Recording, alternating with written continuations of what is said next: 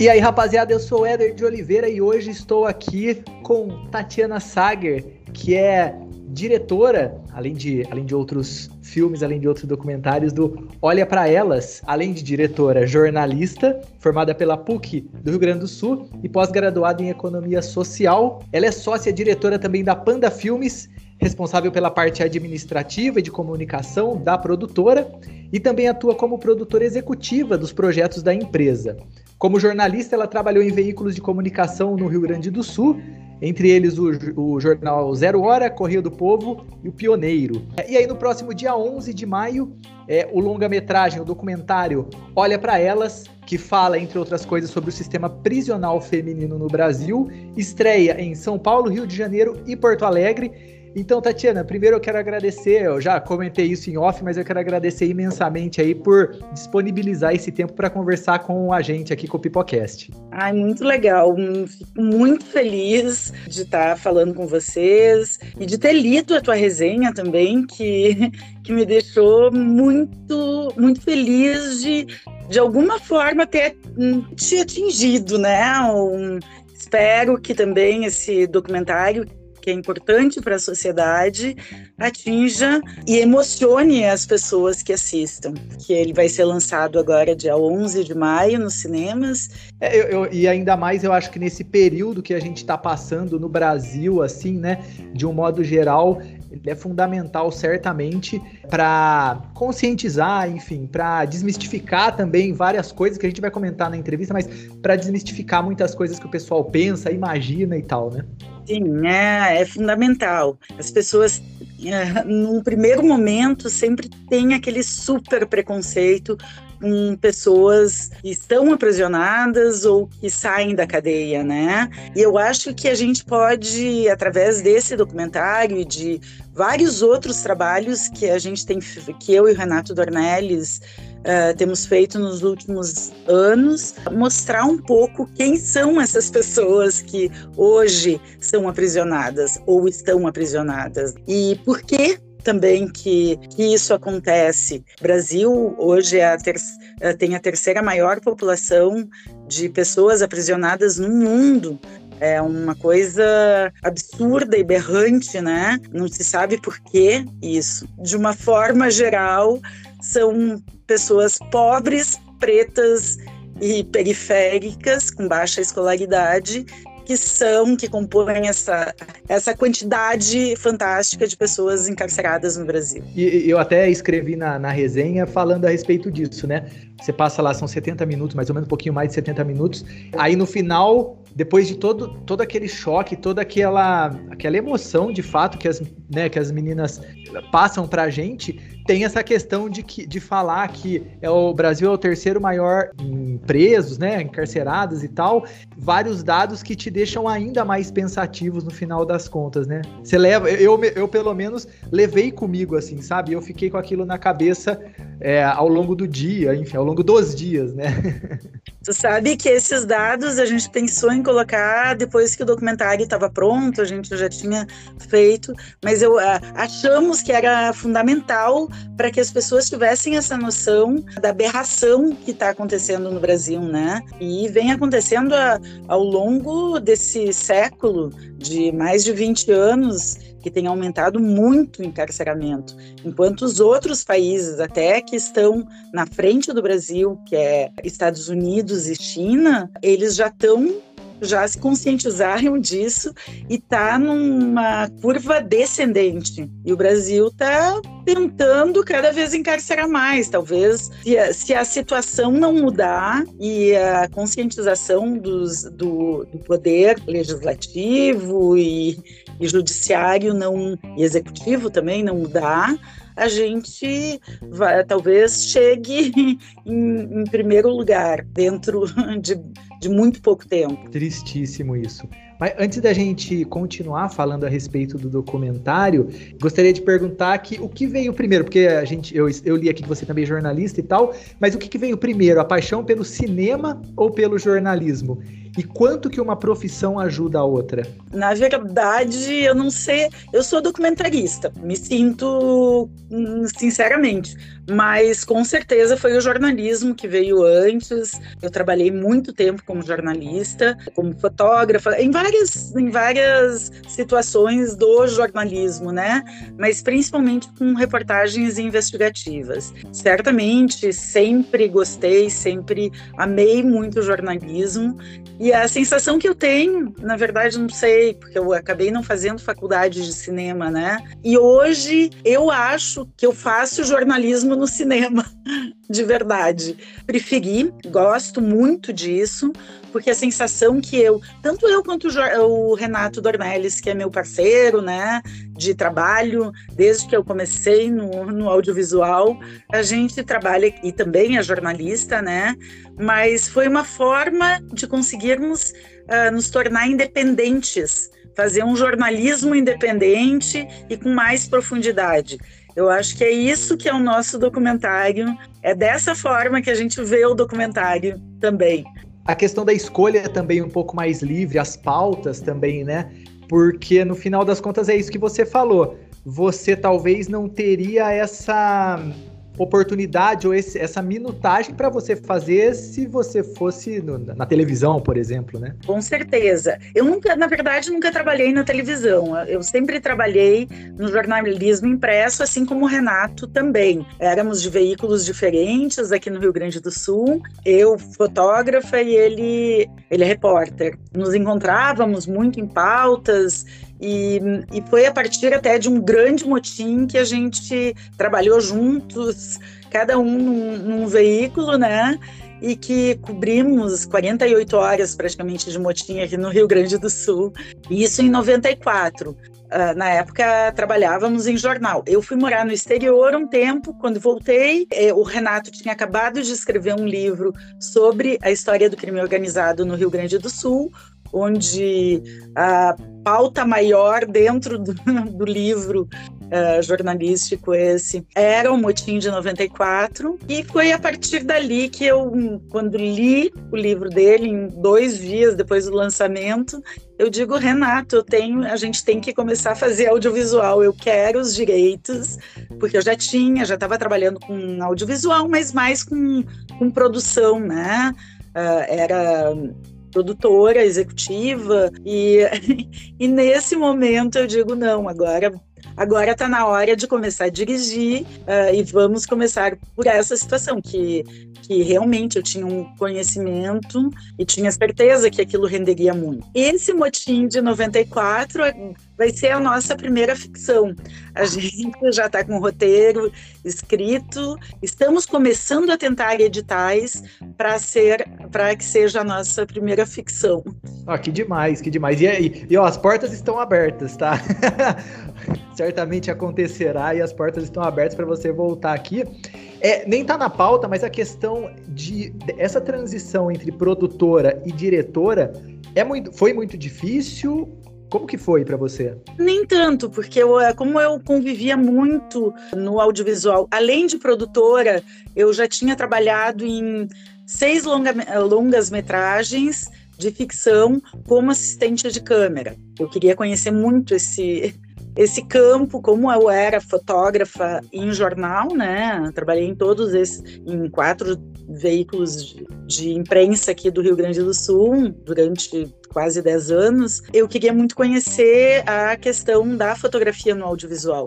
Então, para mim, foi um passo muito. Talvez a ficção seria um pouco mais difícil, mas do documentário foi uma coisa muito tranquila, muito tranquila mesmo, porque eu já conhecia o set de filmagem, eu produzo e dirijo e ajudo a roteirizar também. O Renato também me ajuda a roteirizar. E nesse caso, como tu falaste, assim, de eu como diretora, o Renato é, é co-diretor, então ele me ajuda, mas ele trabalha muito mais com a questão do roteiro. Depois de, de captadas, eu faço as entrevistas, né? Mas saímos normalmente juntos.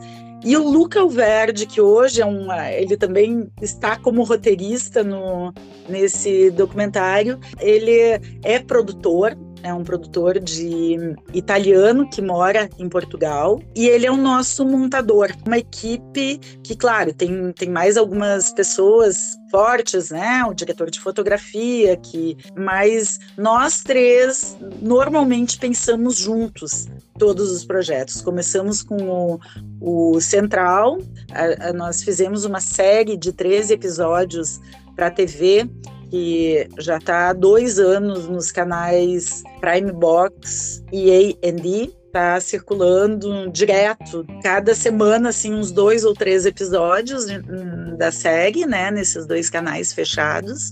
E a partir disso a gente fez o Olha para Elas. Agora também a gente já está finalizando uma série, segunda, quer dizer, uma outra série, né? Que é sobre trans e travestis em situação de prisão, série para televisão.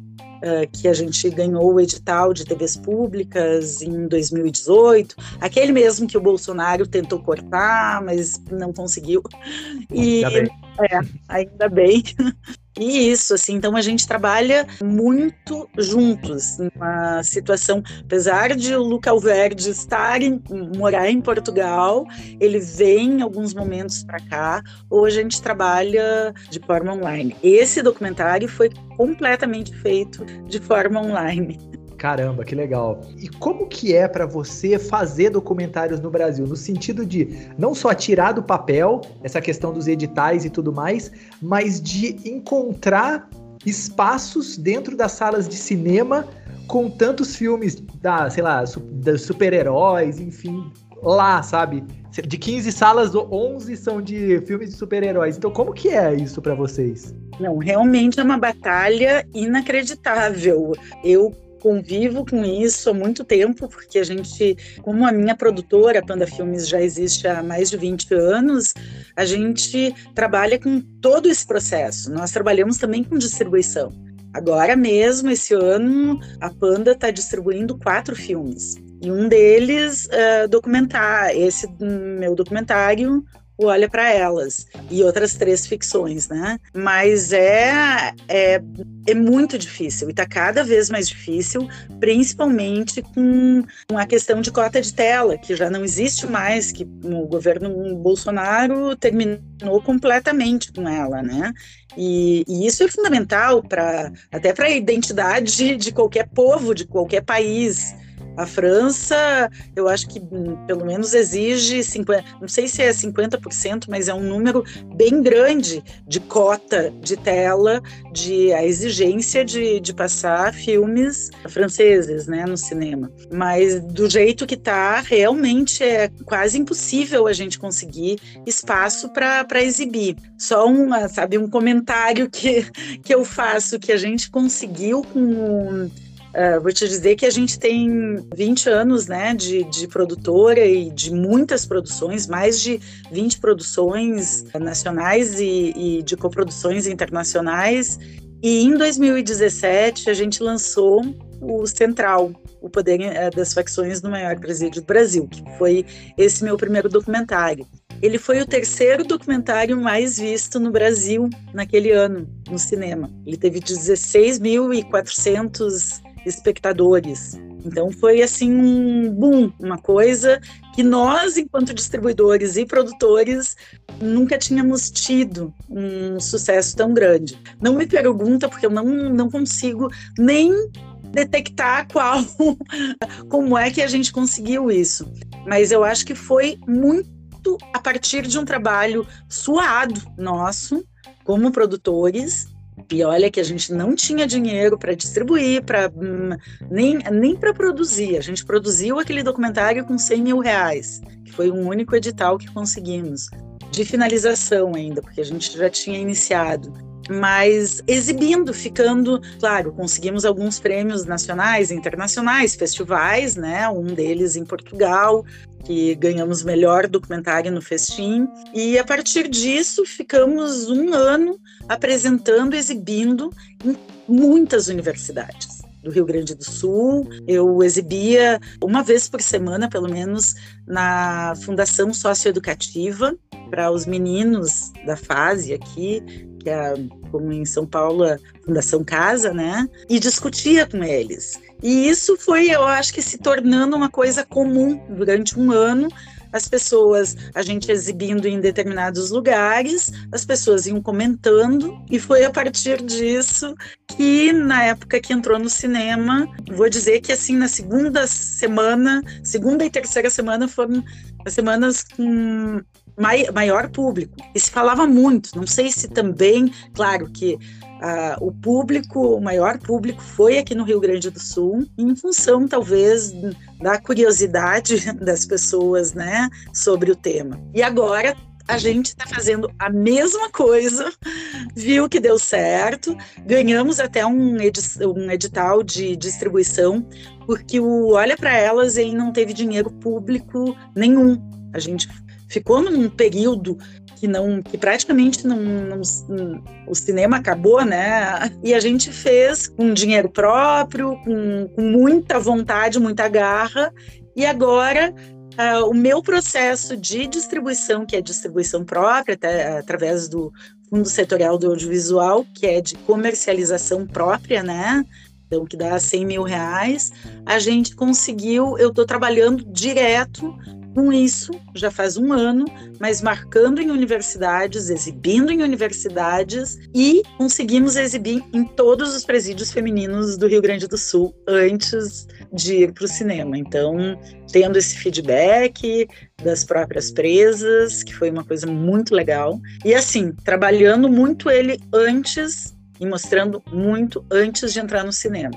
Muito do público, dos espectadores brasileiros, eu acho que ainda precisam entender ou, ou, se conectar com a linguagem do cinema nacional que muitos eu, não sei posso posso estar enganado mas estão tanto e assim eu assisto cinema americano não tem problema nenhum e tal mas eu acho que eles estão tão tá tão intrincado na nossa cultura no nosso dia a dia que eu acho que a gente tem que reaprender a linguagem do cinema nacional que putz é maravilhosa também sabe? É um processo também e também, eu acho que uma outra coisa é essa questão de que aconteceu no governo Collor, aconteceu no governo Bolsonaro, que é de praticamente limar a cultura, limar o cinema nacional, né? Então é, é uma coisa putz, quase cultural, né? De que de tempos em tempos o negócio cai, decai muito.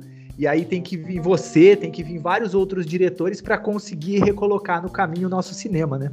E como é importante essa identidade, a gente conseguiu essa identidade com as novelas, talvez, e talvez isso tenha modificado um pouco, né? A gente ainda tem essa ligação com o audiovisual de alguma forma em função disso, né? Mas uh, poderia ter se eliminado completamente. E é, e é muito importante para para a identidade de um povo, que se trabalhe com os próprios, com a própria vivência, própria cultura. A nossa cultura não é norte-americana, mas a gente sabe, né, que quem investiu e quem investe mesmo no audiovisual é os Estados Unidos e ele consegue colocar, principalmente com grandes obras ou com muito dinheiro, com muito dinheiro para distribuição. A gente não consegue competir, de que forma que vai competir com filmes uh, norte-americanos? As próprias salas de cinema também já estão engessadas, né? Porque as salas de cinema têm praticamente e eu trabalhei com exibição, eu trabalhei um tempo uh, numa rede de cinemas, fazia comunicação, e a gente sabe que essas redes elas têm cinco grandes distribuidoras internacionais e se elas têm cinco salas de cinema em cada shopping, cada sala está vinculada a uma distribuidora dessas grandes. Então não existe espaço para distribuidoras menores ou tem algum circuito como a do Itaú, que é um, os cinemas do Ademar, que todo mundo conhece, né, no Brasil inteiro, que abre um espaço mas por uma questão de conscientização dele próprio e de apoio ao cinema brasileiro, entende?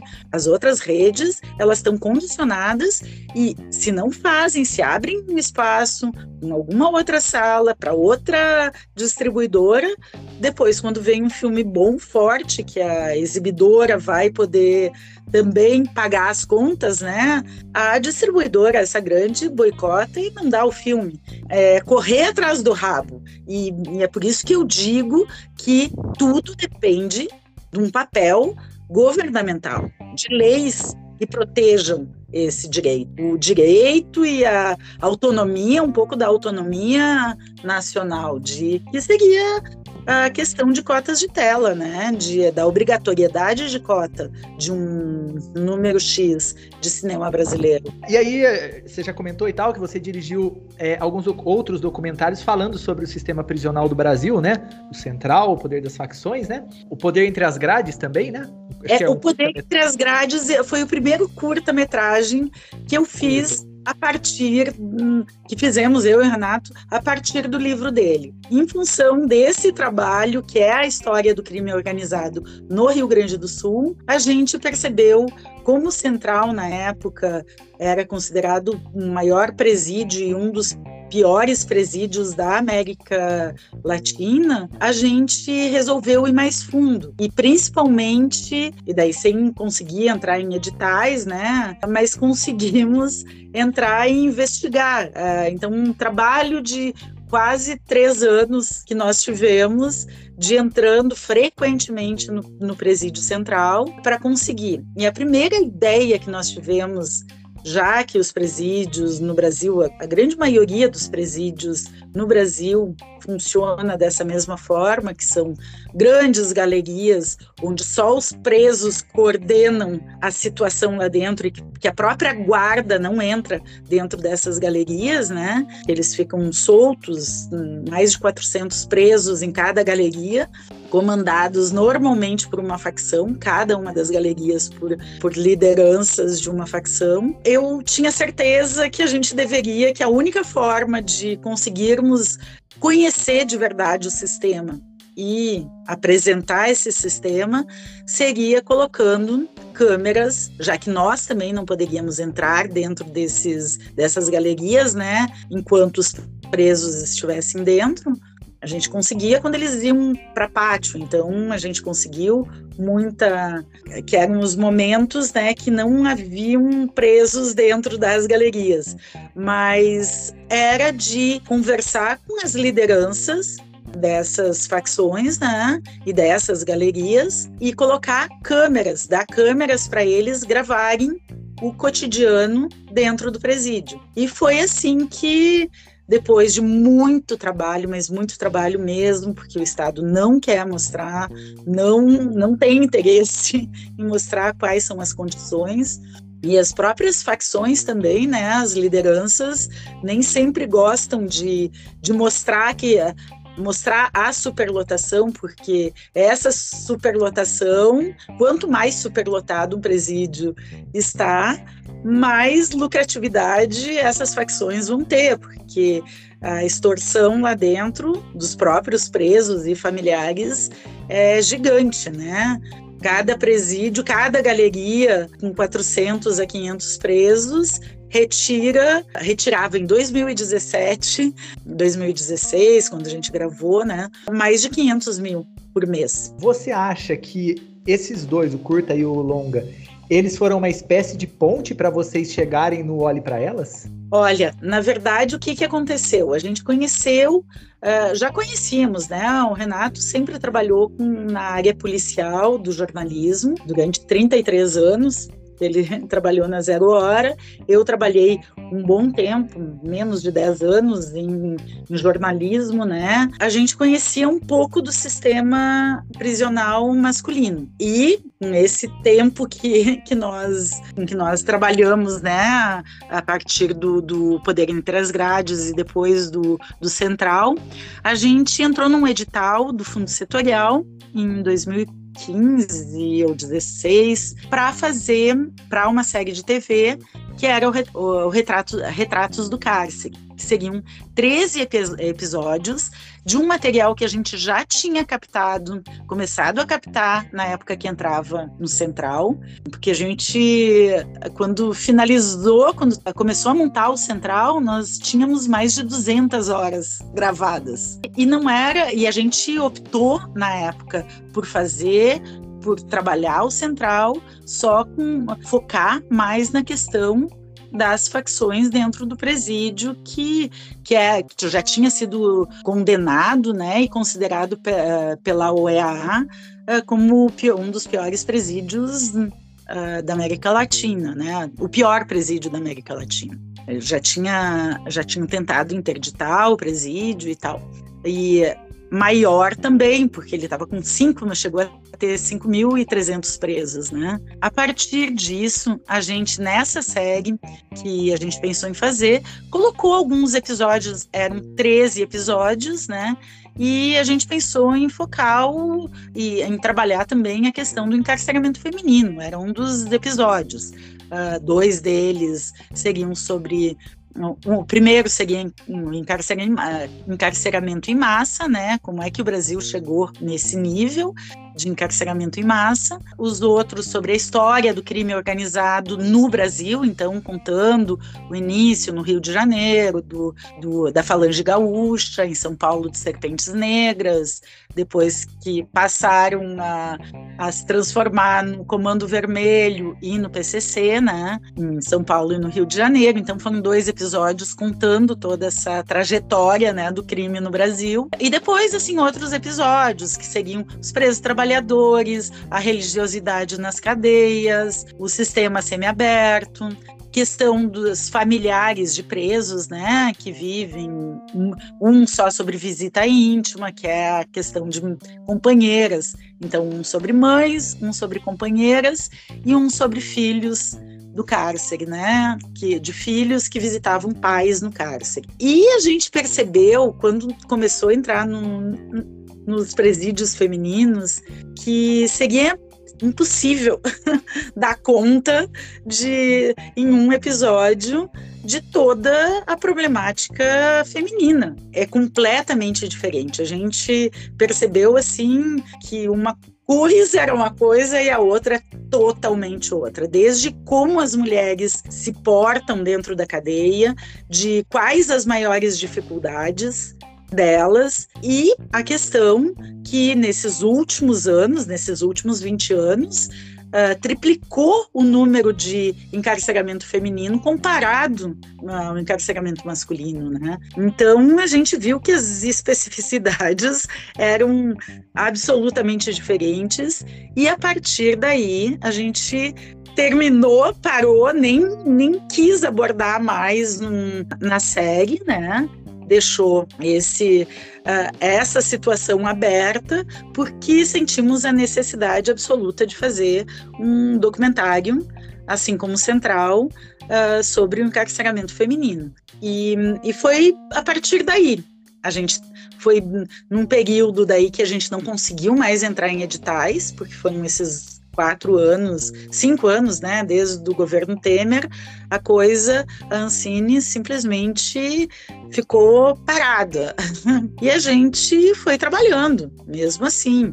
Tanto que finalizar mesmo o filme, a gente conseguiu com dinheiro de, da distribuição agora, que seria colorizar e fazer a, a, mixagem e finalização de som, porque a gente conseguiu trabalhar, né, fazer todo esse processo de construir o filme, mas a finalização mesmo nós conseguimos com o dinheiro que seria para trailer e para porque é difícil, é caro fazer cinema, por mais que a gente que nós tenhamos uma produtora, uh, mas equipamento e alguns profissionais tu tem que pagar, entende? Tu, ninguém trabalha só por amor à causa.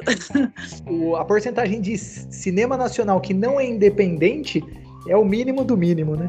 Não, é, é exatamente. É, é, é, muito pouco. Estava se conseguindo um patamar muito grande, muito legal. A gente realmente, uh, produtoras conseguiam sobreviver, a classe uh, de pessoas que trabalham com cinema, entende? Estavam conseguindo realmente viver disso nesses últimos anos, até 2016, 2017, mas a partir dali, a grande maioria das produtoras ou vivia de publicidade, né, ou tinha que fechar as portas, ou fechou as portas, fechou as portas mesmo. E muita gente da área cultural teve que começar a trabalhar em outras áreas. A gente conseguiu uh, se manter fazendo muitos trabalhos pequenos, uh, porque a gente não trabalha com publicidade, né? Mas mas foi a partir de sobrevivendo mesmo.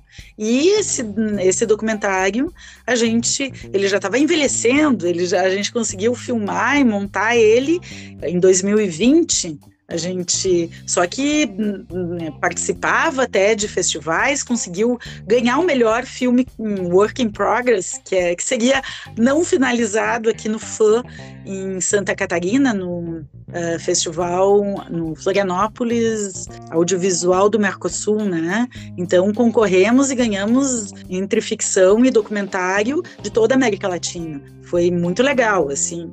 Só que não conseguimos sair muito da, dali porque gente não, não conseguia finalizar o filme. Então esse ano já estava quase envelhecendo, não precisamos lançar o filme, né?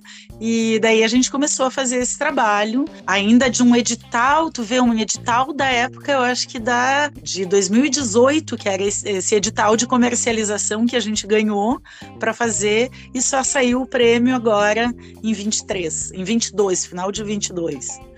E daí a gente começou a trabalhar ele, começou a viajar muito, fazer essas exibições em universidades. Até agora, eu acho que a gente já fez mais de 20 exibições do documentário entre universidades, OAB, Tribunal de Justiça, todos os seis presídios femininos né, do, do interior do estado e aqui da, de Porto Alegre. E agora, dia 11, a gente lança nos cinemas, né? E tá lançando, vai exibir em Portugal. Eu tô indo, inclusive, dia 8 não vou estar aqui para o lançamento, porque em Portugal a gente vai exibir ele numa universidade, já está marcado desde dezembro do, do ano passado, uh, é, dezembro do ano passado, né? Essa exibição. E a gente quis colocar em função do Dia das Mães, né? Trazer dia, para o mês de maio, tu que já assististe o filme, sabe que a gente que a questão do encarceramento feminino é basicamente o maior sofrimento dessas mulheres é a separação dos filhos, coisa que não acontece muito no masculino, né? E é um dos ganchos que toca o coração, de fato, não tem nem o que não tem nem o que dizer. E foi muito difícil para vocês conseguirem acesso aos presídios e esse acesso foi o foi a, a questão Bom, acho que não, né? Do que a gente está conversando aqui, não foi a questão mais complexa que para tirar esse projeto do papel, né? Teve, teve a questão do da enfim, tudo mais, né? Vou te dizer que é uma das coisas mais difíceis no Brasil, de talvez por isso que se olhe tão pouco para a questão carcerária no audiovisual. O, o governo não quer mostrar essa realidade. É uma coisa que, que tem sido uma batalha gigante nossa. Quando estávamos fazendo e tentando entrar, quando cada vez que a gente conseguia entrar, a gente, nossa, captava todo tipo de material. No nosso caso, é muito menos construída a coisa anterior ou passada pelo papel do que construída depois. O próprio encarceramento feminino, a gente foi definir e decidir o que seria o roteiro do filme depois de ter conhecido e de ter entrado e de ter entrevistado e de conviver com essa realidade no dentro dos presídios femininos, né? Talvez mais do que o problema de dinheiro e de é o problema de conseguir ter acesso a essas pessoas e, e a esse a essas situações, né, dentro dos presídios. Não, e no final das contas você está falando essa dificuldade e tudo mais, porque o governo também não quer que a, que, que a população compreenda um pouco melhor o que acontece lá. E aí, às vezes, é por isso que a, a grande massa, assim, e tal, eu me coloco no lugar, porque antes de eu ver, por exemplo, o, o, o Olhe para Elas, eu não sabia muita coisa ou quase nada do que, tá, do que acontecia, a gente fica com uma espécie de um cabresto, né? A gente fica olhando e dependendo da mente da pessoa, é isso, né? É tudo vagabundo e não sei o que e tal. Tem que conhecer a fundo. A gente também, como sociedade, a gente precisa conhecer a fundo essa micro-sociedade, né? Que tá ali, né? E eu vou te dizer que eu acho que mudou muito o conceito das pessoas na época do Central, quando perceberam o que, que era o Central, quem, quem eram essas pessoas que entravam para o sistema e o que o Estado estava fazendo com essas pessoas. Quem não era criminoso e entrou no sistema por um acaso, não tem mais como sair. Por isso, essa volta ao sistema, esse círculo vicioso, porque hoje quem entrou no sistema não tem mais condições de sair dele. Não se tem a prisão perpétua no Brasil? Não, não tem. Mas essas pessoas saem para a sociedade e acabam retornando muito pouco tempo porque não existe, em função do preconceito, não existe nenhuma rede de apoio a, ao egresso do sistema. E essas pessoas, em geral, quando entram grande, uh, dentro desses grandes presídios, acabam se aliciando ou são obrigados. O que, que acontece no Central? Se tu não tem uma facção, quando tu entra nele, no sistema, eles te colocam dentro de uma facção, uh, colocado de acordo com a tua região, que a tua região tu vai trabalhar de alguma forma vai ficar devendo para essas pessoas, para a liderança desses dessas galerias de 400 pessoas, quem manda é uma prefeitura, a prefeitura da facção. E ali tu depende completamente até para ir para trazer alguma coisa da cantina, tu compra dessas lideranças, entende? Que já colocam três vezes o valor do que compraram na cantina o que as mães são obrigadas a trazer dinheiro ou trazer comida. Uh, cada mãe, cada familiar de um preso aqui acaba gastando, na época gastava no mínimo R$ 1.300 por mês para sustentar um filho na cadeia. Por isso, esse valor tão alto que, que era retirado de dentro das cadeias. A gente comenta ali, é um escritório do crime, né? O presídio central hoje coordena completamente o crime organizado, organiza o crime, né? coordena o crime organizado fora das cadeias. Porque no momento que alguma dessas pessoas sai, ela sai endividada e acaba tendo que trazer também, devolver esse dinheiro para as facções dentro dos presídios. E tem então, uma... é um sistema é, de tortura de verdade, entende? E quem? Quem é essa população que está encarcerada? Eu digo tanto masculino quanto feminino. A grande maioria pobre, muito pobre, de baixíssima escolaridade. 70% né? tem não tem, não é nem curso superior. Curso superior existia uma galeria que tinha duas ou três pessoas com, dentro de um presídio de, de 5 mil pessoas. Não, não, não chegava a ter 10 presos entre curso superior e pessoas hum, que faziam parte da polícia militar, né, do, do estado, que ficavam juntos. Uhum. Mas era uma galeria vazia, completamente vazia. E são pessoas, então, de baixíssima escolaridade que não podem trabalhar, porque não, não existe possibilidade de trabalho com tanta gente no sistema e que ficavam aliciados, que estavam dentro de galerias de facções determinadas, né? Aí dependiam totalmente, dependem todas essas pessoas, ou a grande maioria, de defensoria pública. Só que a defensoria pública, na época que a gente fez o documentário Olha para Elas, tinha um defensor para 2.500 mulheres. Esse é um dos maiores, talvez, problemas. E a seletividade penal, né? Porque é essa questão posta. É pobre, preto e periférico que está na, na, na, cadeia. E eu tô lembrando aqui que tem uma presa que fala, né? Ela fala, ah, eles acham que a gente vai sair daqui melhor, só que não, né? nós, nós, saímos sempre piores, né? Ou enfim, é o que você está falando, né? É um ciclo vicioso, é uma bola de neve que nunca para de aumentar, né? E a questão das mulheres é muito grave, é muito grave mesmo, é a questão dos filhos. Esses dias, quando estava apresentando um, quando estávamos apresentando no Tribunal de Justiça, né, um desembargador comentou uma entrevista que ele tinha visto minha para alguém, onde eu falava e continuo falando isso, sem dúvida.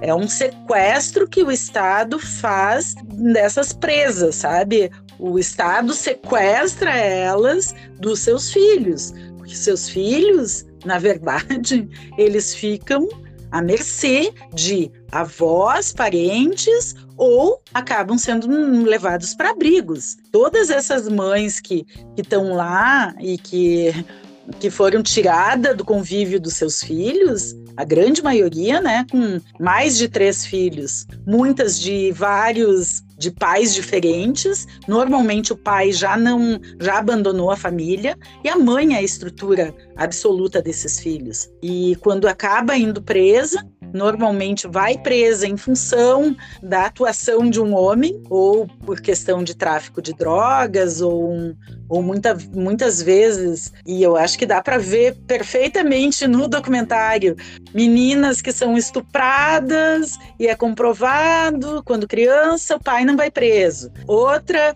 é aliciada pelo marido, ah, o marido bate, o marido nunca foi preso em função de, de ter batido na mulher, né, mais de 12 vezes, uh, ter viciado ela em crack. Então, esse tipo de coisa acontece assim com uma maior frequência. E a gente vê. E os filhos ficam à mercê do Estado, só que não do Estado, é. né?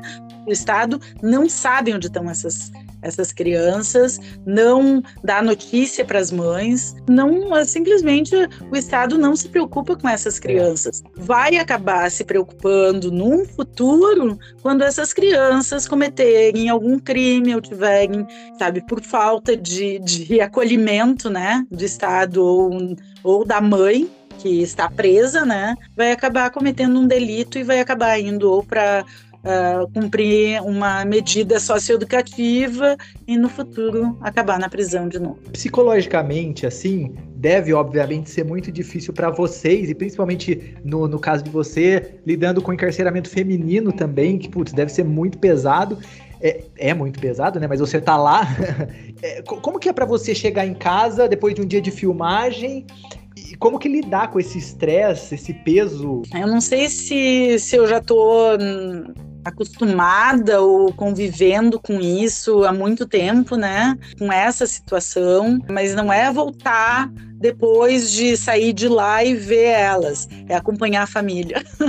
Eu em todas, é quase todos esses personagens que a gente a gente acompanha as famílias, continua acompanhando as famílias. As mães presas e os filhos sendo jogados de um canto para o outro. Eu lembro de uma situação, assim, que talvez foi a mais dramática, e tu vê, estava numa situação de cinema, eu estava como jurada, selecionando os filmes curtas-metragens de gramado da Mostra Nacional. E à noite me liga a irmã da Adelaide, aquela que comenta isso, essa com Toquinha, né? Que diz que a gente sai pior de lá. Sim, a, que a gente já acompanhou, inclusive, os filhos. Fomos nós que levamos eles conseguimos levar eles uh, para visitar a mãe, porque ela já fazia dois, já fazia dois anos que ela não via os filhos. A família não tem dinheiro para levar, não tem quem leve também para visitar. Né? É uma tortura ao quadrado, né? Um encarceramento feminino. Em função de tudo isso, né? Da, da pena que a mãe passa não tendo notícia de filhos dentro da cadeia e não sabendo o que está acontecendo, né? Mas nesse momento eu estava lá e, e, me liga a irmã da Adelaide dizendo que a Adelaide estava querendo se matar dentro do presídio porque soube que a filha que tinha nascido dentro da cadeia, quando ela foi presa, a filha nasceu, uh, ela ficou dois anos então com a filha, né, dentro do sistema, depois foi, foi, foi separada e a filha ficou com a avó paterna. Só que essa avó paterna, em função de falta de condições também, comunicou à irmã da Adelaide que tinha, ou ficaram sabendo, não sei de que forma, que ela doou a filha para alguém, que ela deu a filha para alguém. Nossa. Então, esse, é, sabe, essas situações, e daí até descobrir como e onde e de que forma, tá? E a pessoa sem ter acesso a poder sair procurar a sua filha, sua filha podia ser colocada em qualquer situação e não tem, não tem o que fazer, entende? Não tem o que fazer, não tem, não tem o, eu não tenho como pagar advogado. A gente, no máximo, consegue, através de, de parcerias, né, chegar nas universidades e, e chamar e, conseguir algum órgão público que faça algum tipo de, de movimento com relação a isso, porque são muito poucas pessoas trabalhando dentro do sistema mesmo, como assistentes sociais e, e psicólogos. Só agora fiquei sabendo, exibindo o filme no presídio de Guaíba, maior penitenciária aqui no estado, feminina. Tem 350 presas. E tem um, simplesmente um, um assistente social e uma psicóloga para todas essas presas. É esse o sistema prisional que vivemos. Sendo que 40% das presas são presas provisórias. Muitas delas, como tu viu no filme, por estarmos uma coincidência, não foi sem querer, que a gente pega uma presa que ficou 11 meses dentro do sistema por uma confusão de nomes. Ela não tinha nada a ver. O Estado paga? O Estado indeniza?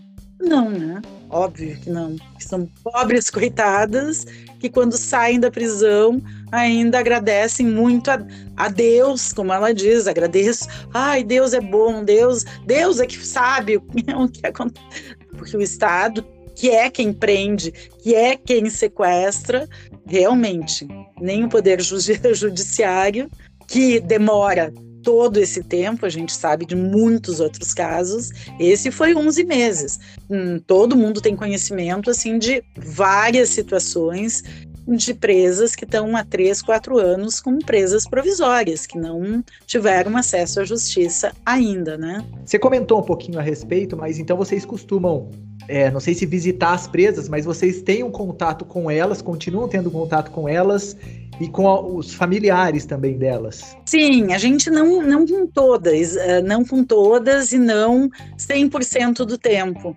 mas a gente perde contato às vezes seis meses, depois volta, elas nos procuram também quando conseguem sair da prisão ou, ou hoje no semiaberto, várias delas depois de cinco anos estão no sistema semi-aberto, né? Daí elas acabam uh, nos ligando sempre, todas continuam com meu telefone, eu tenho contato com quase todas elas, uma, ou pelo menos a grande maioria. E com outras, né? Porque no momento que tu começa a entrar no sistema, outras pessoas batem na, na minha porta, na porta da produtora com frequência, porque é, pedindo trabalho. A gente, quando pode, quando consegue, minhas diaristas são sempre algumas delas, a da produtora também, as diaristas do Renato, mas é difícil, né? Difícil a gente conseguir segurar a onda porque são familiares de presos. É isso, é muitas pessoas, né? Muitas pessoas, é. muitas pessoas e assim pessoas que, que acabam fazendo parte da nossa vida, né? Não tem como não. Fazendo duas perguntas em uma, teve algum episódio que você tanto pode ser tanto no olhe para elas na questão penitenciária feminina quanto masculina, que vocês passaram algum tipo de medo, alguma coisa assim, e você acredita que o sistema a médio e longo prazo ele vai mudar, ele pode mudar? Ele tem que mudar, né? Ele tem que mudar, ele tem que mudar, porque senão nós seremos um país que mais, encar que mais encarcera pobres, pretos, e, sabe, que, que mais faz limpeza social, porque presídio, para mim, é uma forma de limpeza social, entende? E de ajudar as facções criminosas a se solidificarem, isso sem dúvida, né? Porque quando o Estado não assume um papel, quem assume dá espaço para um Estado paralelo, isso sem menor sombra de dúvidas. Mas não sei se vai mudar porque a gente comenta, entra governo de direita, claro que a direita, a extrema direita, piora muito a situação, a questão prisional no Brasil, mas a esquerda também não tem atuado muito para resolver o problema Uh, real da, de segurança pública. Acho que a gente está fazendo o nosso papel, que é pelo menos apresentar isso e tentar mostrar por isso que eu comento, ai, mas tu tá tirando gente público do cinema de estar tá apresentando. Não sei, não sei, posso até estar tá tirando, mas eu tenho que apresentar, eu tenho que apresentar no maior um, para o um maior número de pessoas no mundo, sabe? Apresentar essa situação, fazer as pessoas se conscientizarem, principalmente em, em faculdades de direito, de psicologia, de serviço social, de jornalismo, porque essas pessoas precisam ter noção do que realmente acontece e não viver numa bolha que faz parecer o que eles querem ver, né? Obrigar essas pessoas a assistirem esses filmes é ótimo. E assim, em colégios particulares, em também furar a bolha, entende? É muito importante.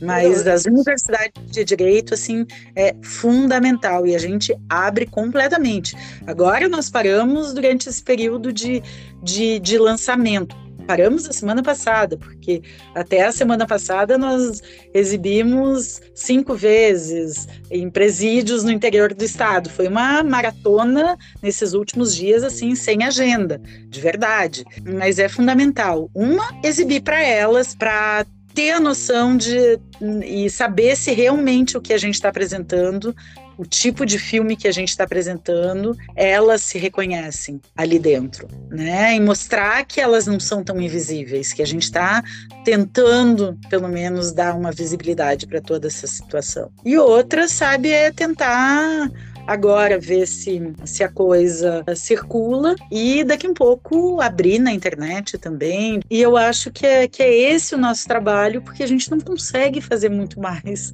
além de, de tocar e tentar apresentar no judiciário hoje, sabe? Quando a gente apresentou no Tribunal de Justiça, foi assim para nós uma quebra de paradigma também, porque o central a gente não tinha conseguido exibir, não conseguiu também exibir em presídios masculinos, e essa foi uma mudança que agora, não sei se o Estado, de alguma forma, se aproveitando também da questão, mas nos abriu as portas para fazer essas exibições também para nos presídios femininos, né? E pretendemos também no, nos masculinos, porque uma das uh, dos grandes problemas também que, que, existem com a questão do encarceramento feminino é que elas são completamente abandonadas pelos pelos companheiros, né, dentro da, da prisão. Enquanto a gente vê filas gigantes dentro dos presídios de visita de mulheres, né, nos presídios masculinos, as mulheres dentro da prisão praticamente não recebem visita. É mais uma tortura. Nem os filhos podem visitar porque não, não tem como, né? Não tem um, alguém que possa levá-los. Normalmente os presídios são, são distantes, né, da cidade de, de origem da presa. Em outros momentos, Outros problemas também que, que as presas vivem é que normalmente vivem uma questão de gênero dentro do, do presídio por falta de, uh, de absorventes, de, de situação até que se comentava papel higiênico. O Estado fornece muito pouca coisa. E dentro de presídios masculinos, muitas vezes em diversas cidades, se tem um puxadinho, que significa uma, uma cela onde colocam as presas femininas e, consequentemente, essas presas não têm pátio, não tem espaço para circular, porque é um presídio montado para o sistema masculino. A diferença, sim, é gritante, então, da situação do encarceramento masculino para o feminino. Uma gente, uma vez, no, nos contou uma coisa que, dentro de escutas da inteligência, né, dentro dos presídios, se escutou as conversas de mulheres que conseguiam celulares dentro do presídio falando com, com o exterior, né? E dos homens, a diferença que acontecia.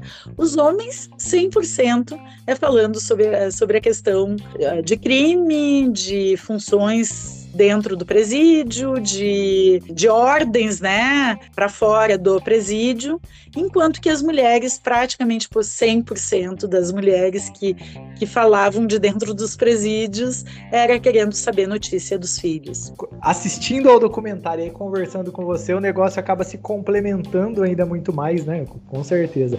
E teve algum outro, algum episódio que vocês tiveram algum tipo de medo, passaram por alguma situação dentro tanto ou é, penitenciária masculina ou feminina?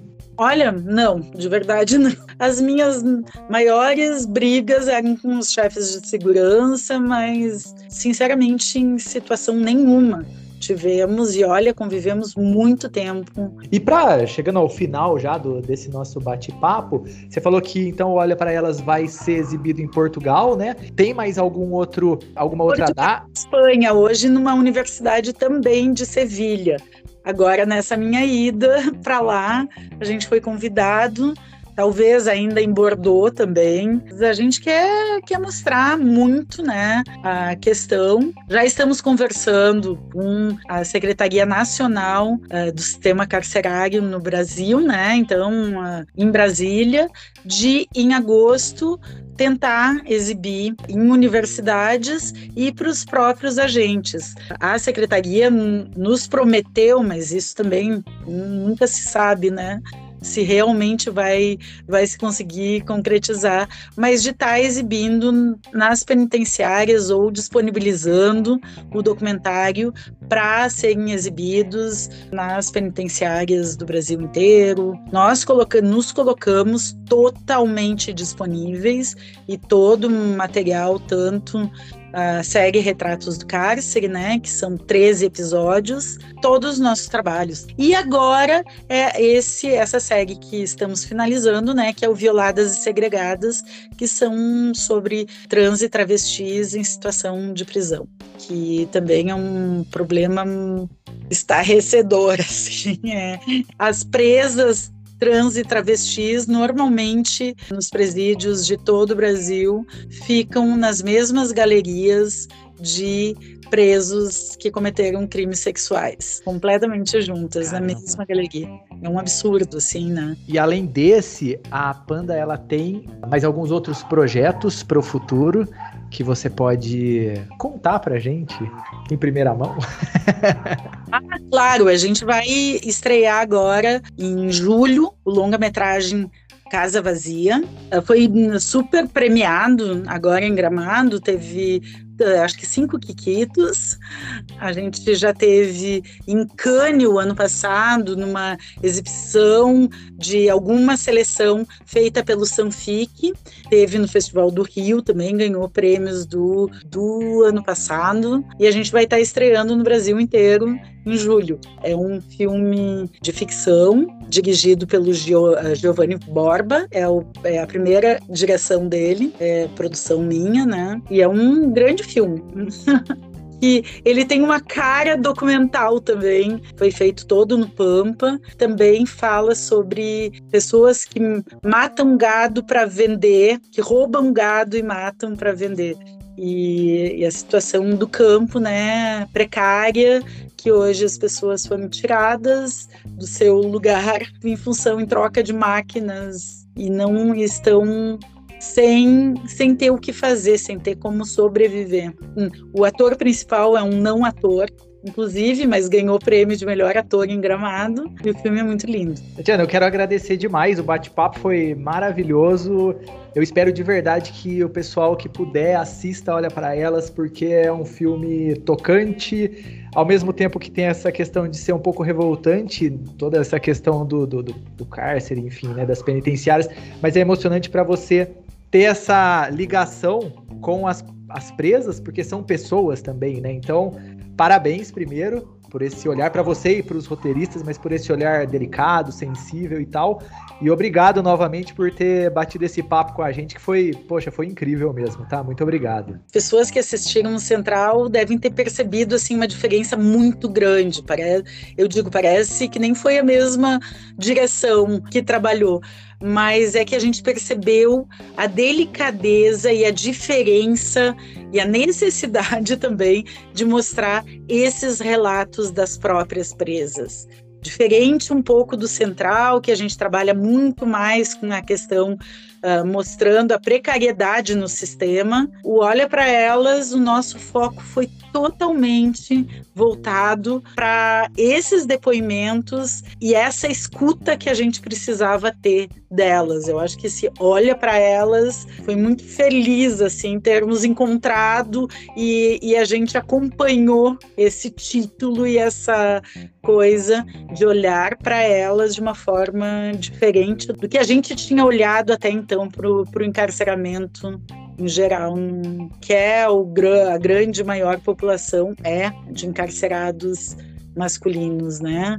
Hoje a gente está com uma população no Brasil de quase um milhão de pessoas encarceradas e o encarceramento feminino é um número bem menor, que é de 45 milhões, né? Mas elas, elas que vão fazer a diferença no momento que ficarem ou que esse número cada vez aumentar mais, porque a família absolutamente se desestrutura quando uma mulher vai presa. Isso não tem a menor dúvida. E os filhos um dia vão ser esses que vão ocupar o lugar nos presídios. E aproveitando, boa viagem também para você, né? Que depois de amanhã vai lá para Portugal, né? Então, boa viagem.